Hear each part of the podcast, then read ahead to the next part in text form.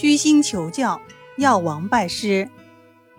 有一次，唐太宗患病，太医们束手无策，于是太宗传旨召孙思邈进宫。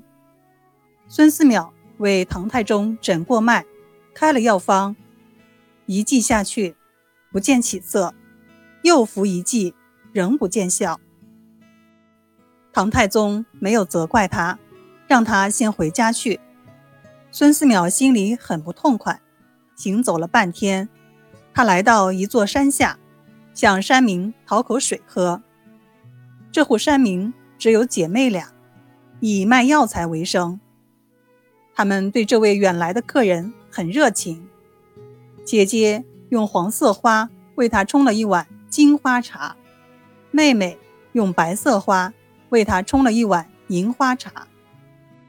孙思邈每样茶喝一口，觉得味甘清淡，止渴清热，就说这两种花都可以入药。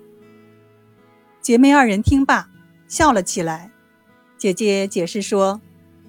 这两种药是同一种药，刚开始白色，盛开时变黄，它叫金银花。莫说你，就是孙思邈也不认识假药呢。这次他在万岁爷面前丢尽了面子。我们进城卖药，那些太监把我们的药全都拿走，只给一点点钱。我们气不过，就用假药骗他们。为此，连孙思邈也治不好万岁爷的病。孙思邈听罢，恍然大悟，当下亮明了自己的身份，拜姐妹俩为师，跟他们学习采药、制药，了解各种药性。然后，他采了些新鲜药回宫，一剂就把唐太宗的病治好了。唐太宗接受了他的忠告，要太监上市。买卖公平。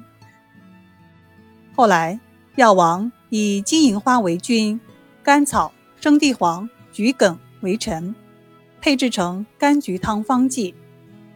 至今，凡中医师开柑橘汤，都会自然而然的想起虚心好学的药王孙思邈。